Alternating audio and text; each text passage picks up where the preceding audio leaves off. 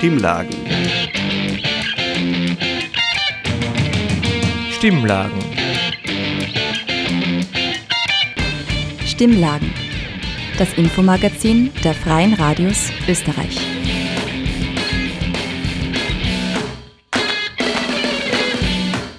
Hallo bei den Stimmlagen, dieses Mal von der Frosin-Redaktion in Linz. Die drei Themen im heutigen Stimmlagen-Magazin sind der Equal Pay Day, die Frage der sozialen Gerechtigkeit in der Gesellschaft, was weiß die Wissenschaft darüber, und in Linz hat ein runder Tisch mit Expertinnen zum Kinderschutz stattgefunden. Regelungen zum Kinderschutz sollen auch bundesweit erweitert und verbessert werden.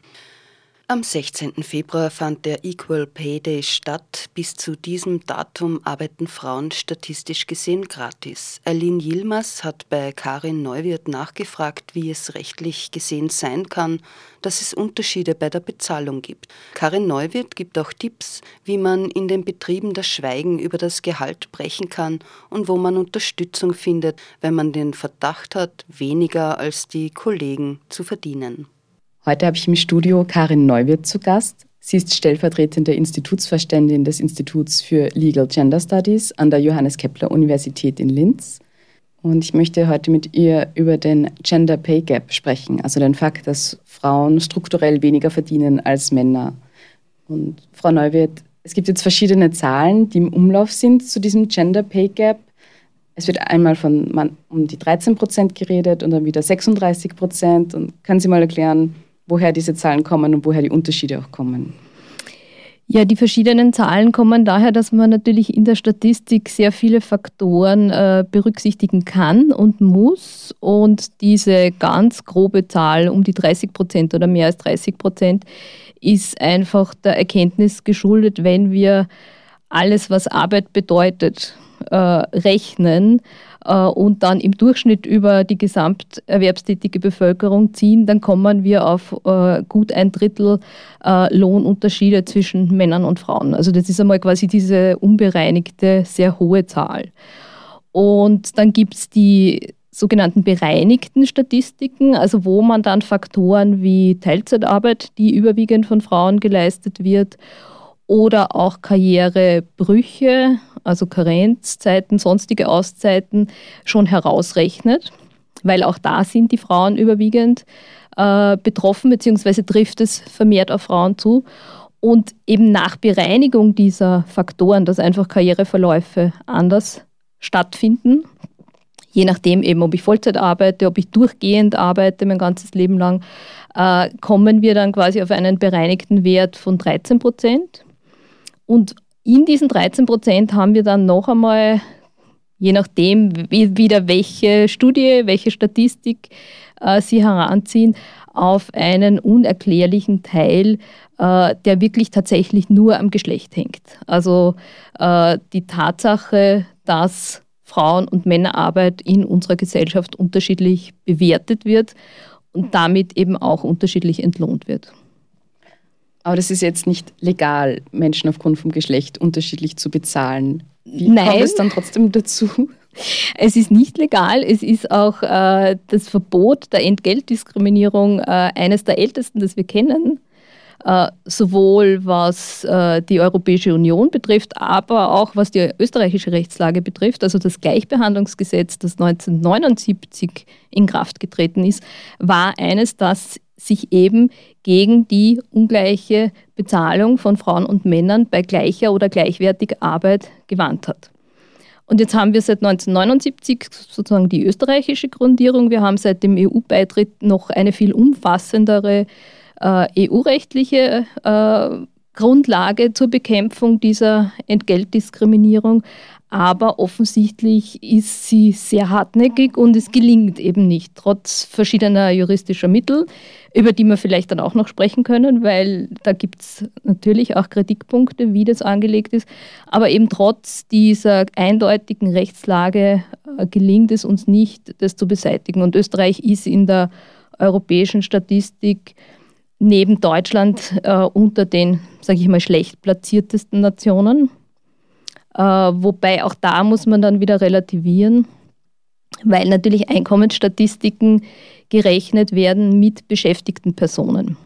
Also das heißt zum Beispiel die Tatsache, dass da in Italien der Wert besser ist, ist vielleicht nicht unbedingt auf eine tatsächlich gleichberechtigtere Rechtslage in Italien zurückzuführen, sondern auf die Tatsache, dass es dort noch viel mehr als in Österreich oder Deutschland darum geht, dass Frauen entweder zu schlechten Bedingungen berufstätig sind oder gar nicht berufstätig sind. Und die gar nicht berufstätigen Frauen fehlen dann auch natürlich in einer Statistik.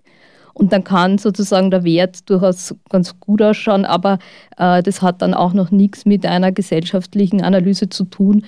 Äh, haben wir hier wirklich eine Gesellschaft oder eine Arbeitssituation, wo Frauen und Männer gleich beteiligt sind, gleiche Chancen haben etc. Welche Kritikpunkte haben Sie vorher gemeint, die angesprochen gehören bei der Rechtsprechung? Ähm, also das Diskriminierungsverbot, das jetzt eben die Entgeltdiskriminierung betrifft, ist eben ein sehr altes. Ähm, Entgelt ist da weit äh, zu sehen, also auch Zulagen, Sonderzahlungen und so weiter zählen zum Entgelt. Äh, die Systematik ist aber die, dass ich als einzelne Betroffene klagen müsste. Das heißt, ich müsste diese Diskriminierung vor Gericht geltend machen.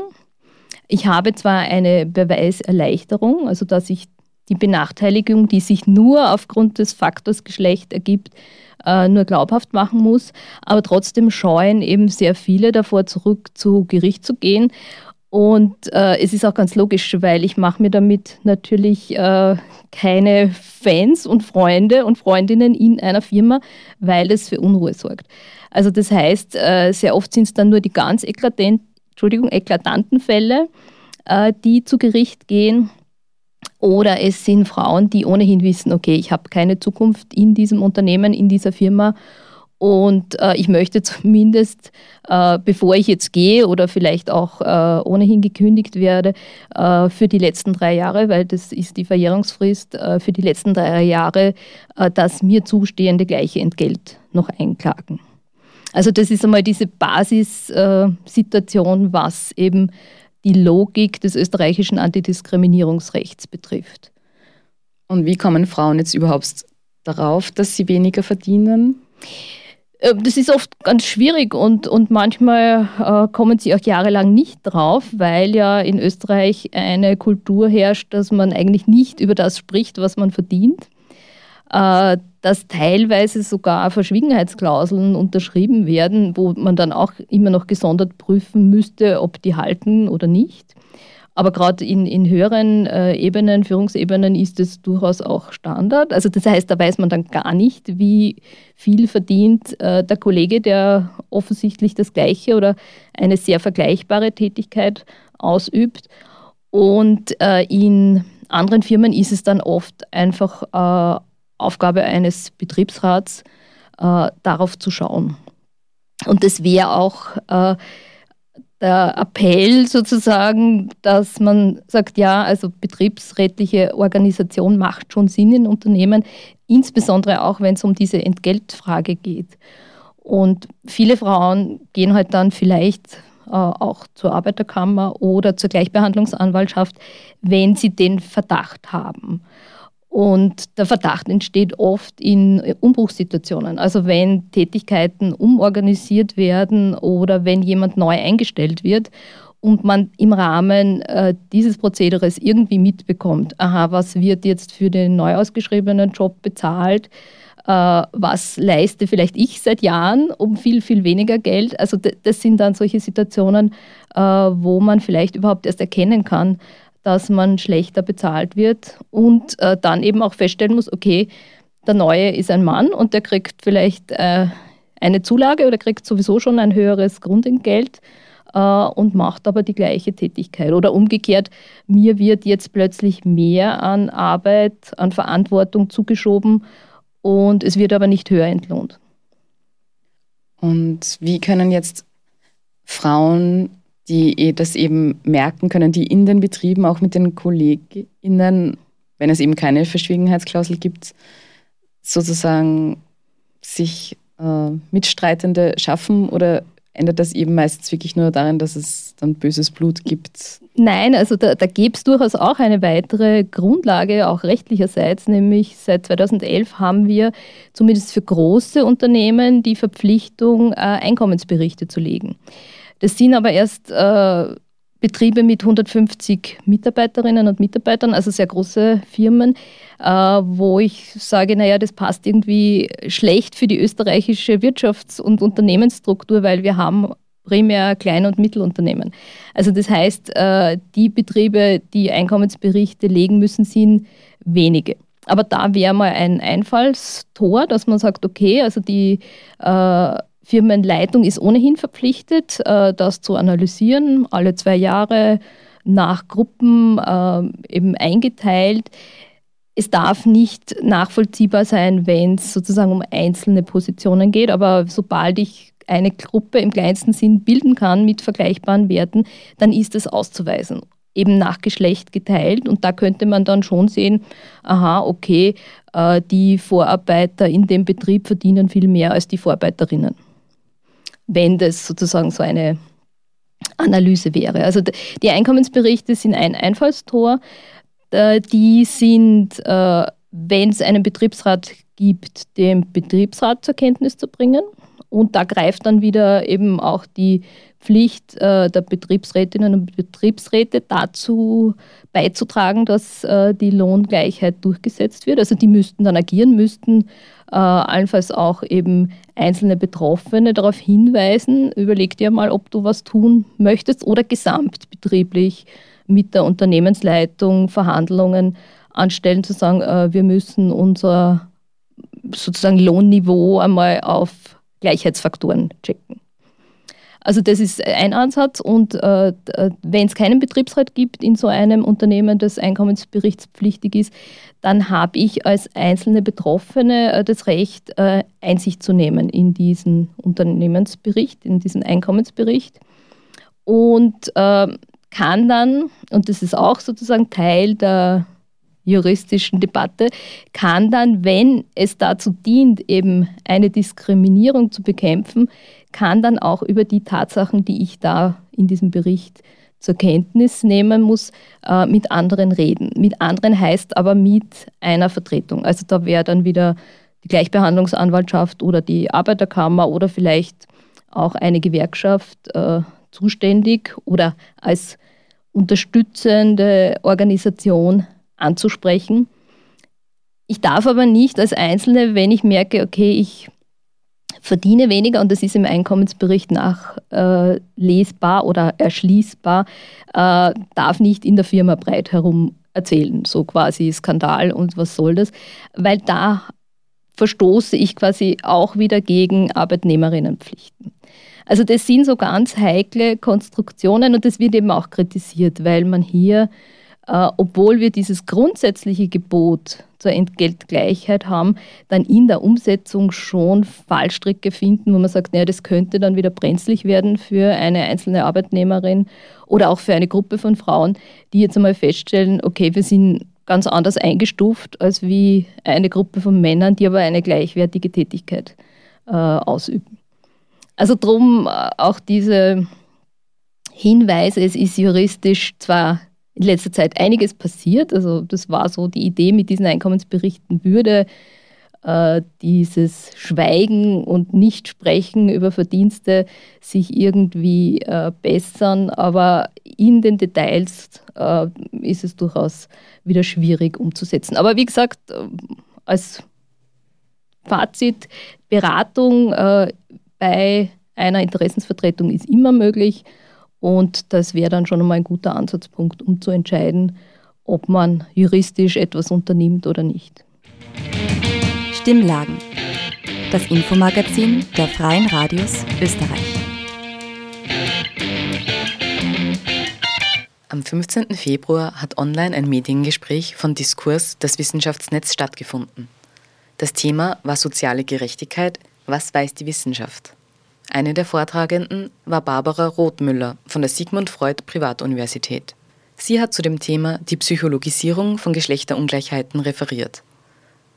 Auf persönlicher Ebene resilient werden und in Therapie gehen. Wichtige Hilfsmittel, aber sie können strukturelle Ungleichheiten in der Gesellschaft verdecken, ist die These von Rothmüller. Diese gesellschaftlichen Probleme würden das gute Leben für Frauen gesamt verhindern. Als Beispiel nennt sie finanzielle Abhängigkeit von Opfern häuslicher Gewalt. Ihnen ist vielleicht aus der Populärkultur oder aus den Medien äh, bekannt, dass sehr viele psychologische Begriffe zirkulieren, ähm, vor allem äh, Trauma oder Resilienz oder so. In der Pandemie ist das ja auch ganz stark äh, zirkuliert. Das sind eigentlich Begriffe, die eben in der Psychologie verwendet worden sind, ursprünglich um psychologische Erkrankungen äh, zu beschreiben oder zu verstehen. Ja, und das wird mehr und mehr eben in letzter Zeit eben auch auf den Alltag angewandt, also auf Menschen oder Situationen, die mit psychischen Störungen oder so überhaupt nichts zu tun haben. Und äh, das kann unproblematisch sein, kann aber schon auch äh, eben sehr wohl problematisch sein. Und ein Beispiel, wo ich in letzter Zeit gemerkt habe, ähm, wie diese Begriffe, diese Diagnosen auch zirkulieren in der Bevölkerung, ist ähm, aus meiner jüngsten Sexualitätsforschung. Ich habe nämlich im Auftrag von äh, Krone Verlag eine große Sexualitätsstudie gemacht und dabei unter anderem gefragt, ob Menschen dafür schon mal ausgegrenzt oder äh, irgendwie diskriminiert worden sind, weil sie zu wenig sexuelle Lust äh, irgendwann in ihrem Leben erlebt haben. Ich habe auch gefragt, ob sie für zu viel Lust ausgegrenzt worden sind, aber wenn man jetzt mal bei zu wenig bleibt, dann hat sich eben gezeigt, dass vor allem Frauen, also auch manche Männer, aber vor allem Frauen ähm, dafür tatsächlich ausgegrenzt werden und zwar immer wieder auch unter Druck gesetzt werden von Partnern oder Ex-Partnern, Partnerinnen. Und das Interessante dabei war, dass die in einer offenen Antwort ähm, wo sie beschreiben konnten, was da sozusagen ihre Erfahrung war, sehr viele Frauen gesagt haben, dass sie als frigide bezeichnet worden sind. Ja? Und dieser Begriff Frigidität, also wenn Ihnen das irgendwie altmodisch klingt, dann ist das auch,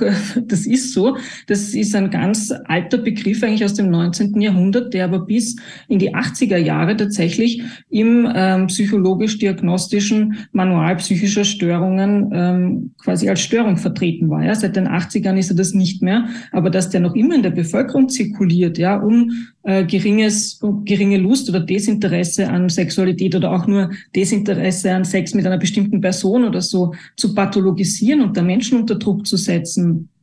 Ähm, das zeigt ja, wie verbreitet eigentlich dieses psychologische Vokabular ähm, in der Bevölkerung ist, ja, was das auch für ein Eigenleben entwickeln kann. Und das ist eben ähm, dieses Zirkulieren, diese Verbreitung von psychologischen Begriffen im Alltag äh, der Gesellschaft ist was, was in der Fachsprache eben als Psychologisierung bezeichnet wird.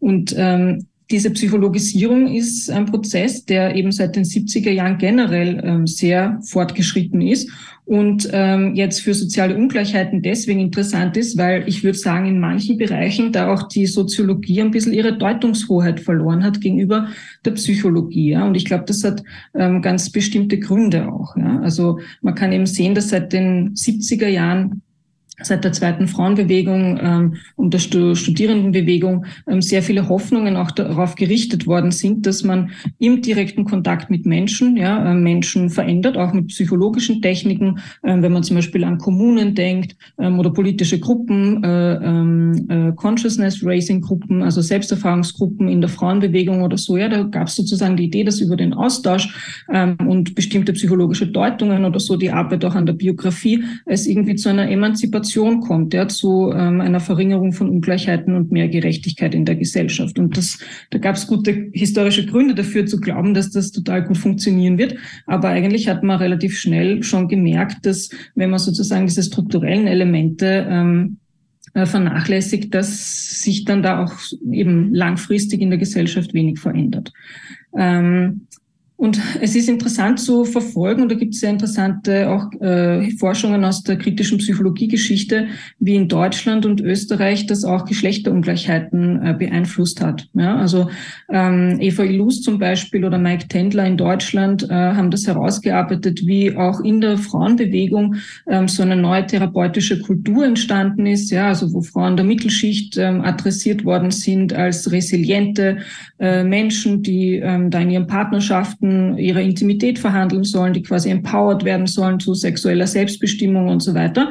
Ähm, und wenn das nicht gelingt, dann ähm, können sie in Psychotherapie gehen oder in Paartherapie oder in Coaching, äh, gerade auch was so berufliche äh, Teilhabe betrifft, äh, wird ja sehr viel auch auf Coaching und Empowerment äh, gesetzt ähm, oder wenn die Work-Life-Balance nicht funktioniert, halt Entspannungstechniken, Achtsamkeitstraining und so weiter, gibt es einen riesigen Boom, ja, wo sich auch wirklich quasi die Wellness-Industrie mit, äh, mit psychologischen Angeboten äh, trifft. Und ähm, ja, dann ist vielleicht äh, auch wenig überraschend, dass ähm, nach Jahrzehnten der Veränderungsbemühungen ähm, sich doch viele Geschlechterungleichheiten nur ähm, begrenzt verändert haben. Und das hat sicher verschiedene Gründe. Also ich will das überhaupt nicht äh, ähm, reduzieren jetzt auf diesen einen Grund, aber ähm, ein Teilaspekt davon ist auf jeden Fall, und da sind sich äh, viele Forscherinnen auch einig, dass es eben zu so einer starken Individualisierung von Ungleichheiten in den letzten Jahrzehnten gekommen ist. Also immer stärker werdenden äh, Zuschreibung, dass soziale Probleme irgendwie von Individuen gelöst werden können und sollen oder vor, vordringlich dort auch gelöst werden können. Ähm, und dann kommt es eben dazu, dass sehr viele Frauen mit Hilfe von psychologischen Beratungsangeboten und so weiter quasi versuchen, sich selbst zu optimieren, sich selbst nicht so zu stressen, nicht alles so persönlich zu nehmen oder so, ja. Ähm, und aber quasi ein bisschen aus dem Blick gerät, wie strukturelle gesellschaftliche Geschlechterungleichheiten eigentlich auch ein gutes Leben von Frauen verhindern. Und ähm, wie das genau in Österreich und auch in Wien sich ausgestaltet haben, äh, Nora Ruck, äh, eine Psychologin an der Sigmund Freud Universität und ich eben auf der soziologischen Seite in den letzten Jahren, also konkret seit 2019 erforscht, ähm, und zwar in mittlerweile zwei ähm, vom FWF geförderten Projekten. Eins davon haben wir gerade erst jetzt Ende 2022 ähm, abgeschlossen. Ähm, und genau, wir haben äh, in dem Projekt einerseits mit Archivbeständen gearbeitet, aber auch mit Oral History Interviews mit feministischen Psychologinnen in Wien von mehreren Frauenberatungsstellen ähm, auch von migrantischen Frauenberatungsstellen und haben äh, versucht äh, zu sehen, ob diese These, ja, dass in der Frauenbewegung diese Ungleichheiten so stark psychologisiert worden sind, ähm, ob das eigentlich haltbar ist. Und äh, ein zentrales Ergebnis aus dem Hauptprojekt, ja, das wir gerade abgeschlossen haben, ist, dass man da schon ein bisschen genauer hinsehen muss, ja, weil natürlich an Frauenberatungsstellen in der psychologischen Beratung ähm, über die Zeit äh, Geschlechterungleichheiten auch psychologisiert worden sind. Aber man kann schon sehen, und das fanden wir eigentlich auch beeindruckend, dass die schon auch sehr präzise daran, darin sind, ja, dass sie eben unterscheiden, wann haben Frauen, die zu ihnen kommen, also sehr oft sind das auch gewaltbetroffene Frauen, wann haben die tatsächlich psychische Störungen, ja, oder wo geht es um psychische Belastungen, das heißt, wo muss man tatsächlich therapeutisch vielleicht arbeiten oder psychologisch beraten? Ähm, und wo geht es aber eigentlich um Folgen von struktureller Diskriminierung, ja, von äh, Rassismus am Arbeitsmarkt zum Beispiel, von Sexismus, äh, von äh, Gewaltbetroffenheit und so weiter, die jetzt erstmal nicht so oder auch nur begrenzt im Verfügungsbereich von diesen Frauen sind. Und natürlich muss man die darin beraten, wie sie damit umgehen. Aber es macht halt eben einen Unterschied in der ganz konkreten Beratungspraxis, ähm, ob man einer Frau, ob man mitgeht mit den äh, Schuldgefühlen einer Frau zum Beispiel, die am Arbeitsmarkt nicht erfolgreich ist und sich das selbst zuschreibt, der hat irgendwie das Gefühl hat, sie ist unfähig und ungenügend oder so. Ähm, oder ob man sozusagen auch darauf hinweist, dass das auch strukturelle Ausschlussbedingungen sind, also dass es strukturelle Ausschlüsse für eben bestimmte Frauen am Arbeitsmarkt gibt.